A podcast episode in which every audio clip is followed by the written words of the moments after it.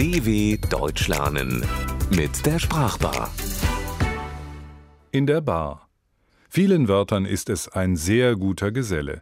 Es ist zwar unscheinbar, aber sehr brauchbar und hat die Kraft, Verben in Adjektive zu verwandeln. Es kommt aber auch gut allein klar und ist dann nicht weniger nützlich.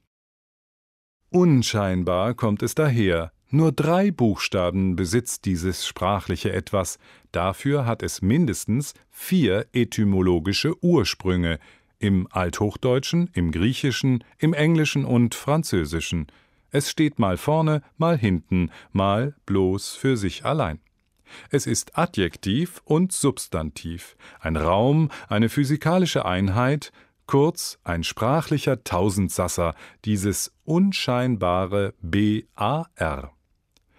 Nur Bares ist Wahres, so lautet das Motto all derjenigen, die lieber Geldscheine und Münzen in den Händen fühlen, statt ihr Guthaben als nicht handfeste Summe auf dem Papier zu sehen oder als Aktie, Spar- oder Kaufvertrag zu besitzen. Ganz zu schweigen von blinkenden Zahlen auf dem Computerbildschirm, die Konto- oder Börsennotizen angeben. Das Wichtigste am Bargeld ist natürlich, man weiß, was man hat. Denn bei einem abgeschlossenen Kaufvertrag kann der Käufer ja zum Beispiel unzuverlässig sein und der Verkäufer müsste lange auf sein Geld warten. Aber wer weiß, irgendwann wird der Spruch nur Bares ist Wahres seine Bedeutung verloren haben, denn dann wird sicher nur noch hin und her gebucht, der verknitterte Geldschein und die klingende Münze der Vergangenheit angehören. Mit Barem kann man noch in der Cocktailbar bezahlen und in vielen anderen Bars, die es außer Cocktailbars auch noch gibt. Lokale mit spärlicher Beleuchtung und einer großen Auswahl an alkoholischen Getränken. Die verrauchte Bar gehört allerdings jetzt schon der Vergangenheit an. Der Barmann, besser bekannt unter Barkeeper schüttelt oder rührt wahlweise, was das Regal an Schnaps, Likör, Whisky und weiterem zu bieten hat. Bardamen sind dagegen in der Regel eher daran interessiert, den Umsatz der teuren Getränke zu steigern, abgesehen von anderen Interessen.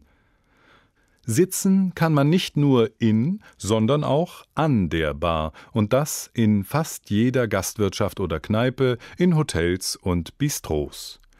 Die Bar als Theke verdankt ihren Namen der Stange, die sich auch heute oft noch am Tresen findet, zur Zierde oder als praktische Stütze zum lässigen Anlehnen. Auf Französisch heißt diese Stange la barre. Früher diente sie als Schranke vor allem dazu, diejenigen, die ausschenkten, von denjenigen, die Alkohol tranken, zu trennen. Wer sich zu viel Bier, Wein, Cognac oder anderes Hochprozentiges einschenken ließ, musste ja auf Distanz gehalten werden, denn allzu oft zeigten sich die Gäste nach einigen Gläsern bar jeder Vernunft, also ganz ohne Verstand, und fabrizierten nicht selten Baren, nämlich reinen Unsinn. Manche Gäste sollen in ihrem Zustand sogar barfüßig nach Hause gegangen sein. In einer Sprachbar kann so etwas natürlich nicht passieren. Da ist ein sprachlich Interessierter höchstens von Worten berauscht. Wenig zu tun mit seiner sprachlichen Schwester, in der geplaudert und getrunken wird, hat das Bar. Physiker haben es als Einheit für den Luftdruck erkoren, der mittels eines Barometers bzw. eines Reifendruckmessgeräts festgestellt wird was jetzt genauso wie die griechische Wortherkunft nicht rasend spannend ist. Aber wer etwas sucht, um bei der nächsten Einladung zum Essen oder in die Cocktailbar anzugeben, könnte sich merken, das Schwere hat dem Luftdruck wie dem Bariton mit seiner tiefen Stimme den Namen gegeben. Aber weder als das noch als die Bar zeigen die drei Buchstaben ihre wahre Stärke. Groß rauskommt bar erst als kleines Anhängsel. Es wird tausendfach verwendet und macht aus Verben Adjektive, die etwas vorzuweisen haben. Das Wasser ist trinkbar, das Musikstück spielbar, der Geruch wahrnehmbar. Begehbar ist der anstrengende Wanderpfad, verwundbar auch der größte Held, brennbar das Holz, das einige Zeit trocken gelagert wurde.